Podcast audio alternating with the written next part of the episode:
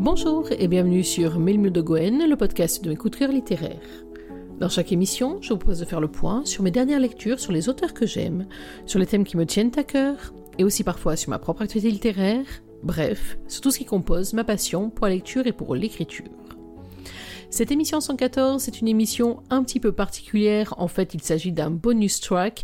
Si vous avez suivi l'émission 113, celle qui est consacrée à Beats, le roman de Lois Smith qui est paru en octobre 2021 chez Kiro Édition, vous aurez déjà eu la primeur de cette annonce il y a un chapitre dans ce roman, c'est le chapitre 27, qui met en scène un moment clé, un moment très particulier de l'histoire. Je n'ai pas voulu et pas pu le lire pendant l'émission normale euh, parce que d'une part, il fait intervenir une musique originale qui fait partie de mon top 10 de tous les temps de mes musiques préférées. Et en plus de ça, parce qu'on était déjà très très avancé dans l'intrigue et que donc je ne voulais pas en dire trop dans ma lecture pour l'émission générale, ce morceau c'est donc un cadeau. Un cadeau d'abord pour Loïs Smith pour la remercier de tout cœur de ce roman qui m'a une nouvelle fois bouleversée, de cette accointance d'esprit qu'on a trouvé l'une et l'autre en en débattant ensuite après ma chronique. Un cadeau aussi pour Karine Adler et pour les éditions Kiro, pour euh, la beauté des titres qu'elle propose et en leur souhaitant beaucoup beaucoup de succès pour les mois et les années à venir. Et oui, voyons loin. Et puis c'est un cadeau pour vous, auditeurs et auditrices, surtout si vous avez déjà lu euh, Beats ou si vous avez envie de rentrer un petit peu plus profondément dans l'histoire. Et puis je vous le cache pas, c'est aussi un cadeau pour moi. C'est un exercice dont j'ai pas tout à fait l'habitude. Une lecture de chapitre, si ça je connais, mais une lecture de chapitre par rapport à un titre, là c'est quelque chose d'un petit peu différent.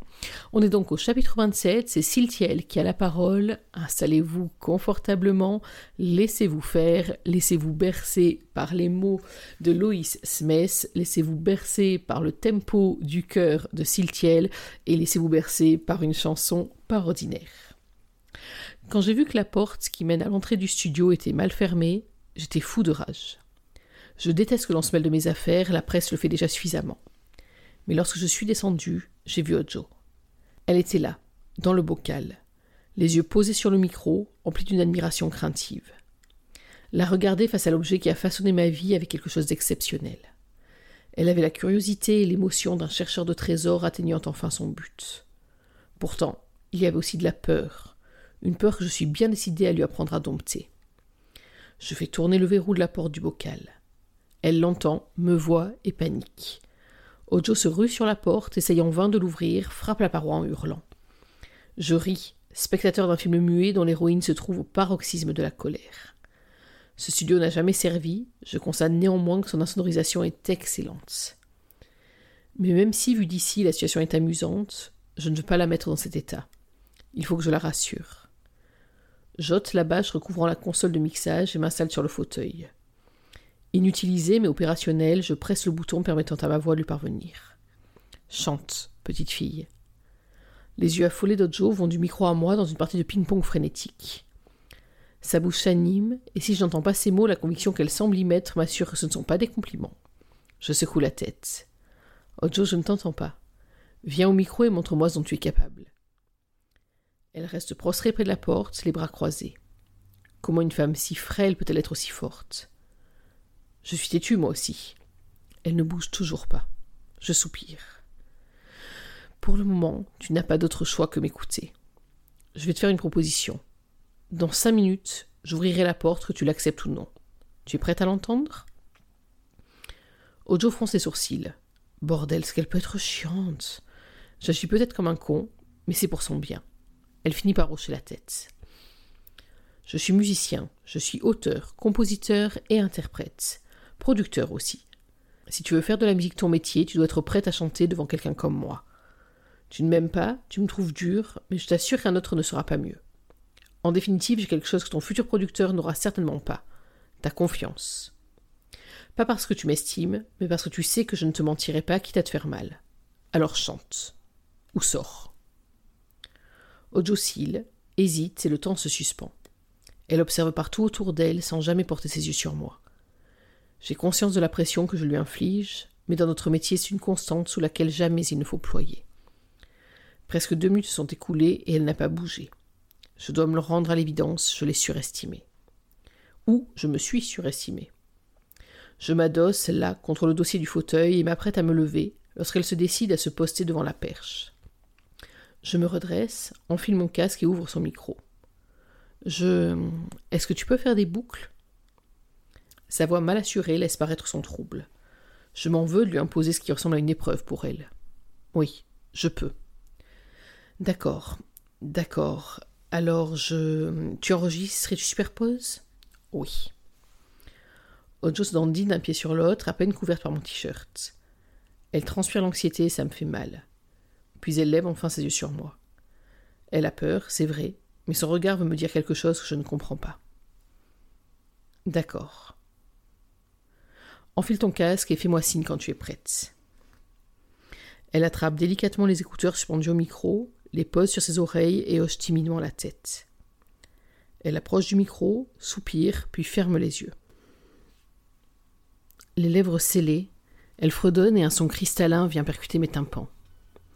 J'écarquille les yeux quand les siens se rouvrent, stoppe la première boucle machinalement. Confus, troublé, mes doigts agissent d'eux-mêmes lorsque je vois qu'elle ferme de nouveau les paupières. Cette fois, sa voix se fait plus grave, plus puissante, légèrement granuleuse, à la manière d'une chanteuse de soul.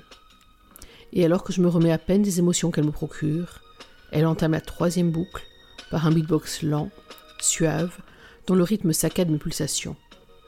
Lorsqu'elle arrête, je m'aperçois que cette fois-ci, c'est moi qui avais les yeux fermés. Tu peux les accorder, je ne sais pas comment on dit. Je hoche la tête, mixe les boucles, toujours hypnotisées par leur puissance, puis lance le résultat surprenant. Ojo aussi semble étonnée de s'entendre. Elle laisse passer trois loupes avant d'entamer les paroles de Glory Box, Portiched, dans une version qui n'appartient qu'à elle. Ma peau se grêle de chair de poule, sa voix réactive des sensations que j'avais bannies au loin. Je l'observe, subjugué par sa supplique, les paroles de cette chanson prenant un nouveau sens pour moi. C'est un appel, un plaidoyer, une gifle, et quelque part en moi, je crois voir l'espoir d'entendre une déclaration. Elle est figée, les yeux clos, sa voix troublante, puissante, à l'image de la singularité de sa beauté, se déploie dans chaque particule de mon être. Elle fait vibrer le vide qui m'habite, fait résonner l'écho d'une passion que je pensais tarie depuis longtemps. Sa voix se perd, chevrotant, sur une dernière note, et ses paupières s'ouvrent sur ses iris dorés embués de larmes. Elle me regarde, et je la fixe son des boucles que je n'ai pas coupées, incapable de trouver une réponse à ce que je viens de vivre. C'était nul, lâche-t-elle de timbretin. Son affirmation est si fausse qu'elle me sort de ma torpeur. Je me lève brusquement, voyant valser le fauteuil derrière moi. Quelques pas me suffisent pour atteindre la porte que je déverrouille. J'entre dans le bocal, m'arrête à quelques centimètres de Joe, surpris de l'avoir secouée par des sanglots silencieux. Je viens me poster devant elle, empomme son visage pour la forcer à me regarder. De mes pouces, j'efface ses larmes ou se remplacer par d'autres. Je t'interdis de dire ça. C'était la plus belle chose que j'ai jamais entendue de ma vie. Je pensais la réconforter, mais c'est le contraire qui se produit. Elle s'effondre contre mon torse, mes bras se referment sur elle. Je la berce, perdue, impuissant face à la violence de ce qu'elle vit et de ce que je ressens. Voilà, je vais arrêter la lecture de ce chapitre 27. Il y a encore quelques pages qui sont tout aussi belles euh, par la suite, mais c'est vraiment ce moment-là, cette puissance-là que j'avais envie de vous restituer. J'espère que vous aurez pris autant de plaisir à entendre ce bonus que ce que j'en ai pris à l'enregistrer pour vous. C'est un exercice qui est pas facile, finalement, l'air de rien, d'arriver à se caler sur euh, la musique sans se laisser embarquer justement par la musique et en essayant de vous offrir un équilibre entre les deux. J'espère que vous aurez aimé l'exercice. Voilà, J'espère que Loïs et les équipes de Kiro Édition auront apprécié aussi. Nous, je vous l'ai dit, on va se retrouver dans quelques jours pour une émission peut-être plus normale, à moins que je me lance encore un nouveau défi. En attendant de se retrouver, vous connaissez la musique, une journée sans lecture, c'est une journée à laquelle il manque quelque chose. Alors, dans l'attente de notre prochaine émission, lisez, savourez, écoutez Portiched, et en tout cas, soyez heureux. Bye bye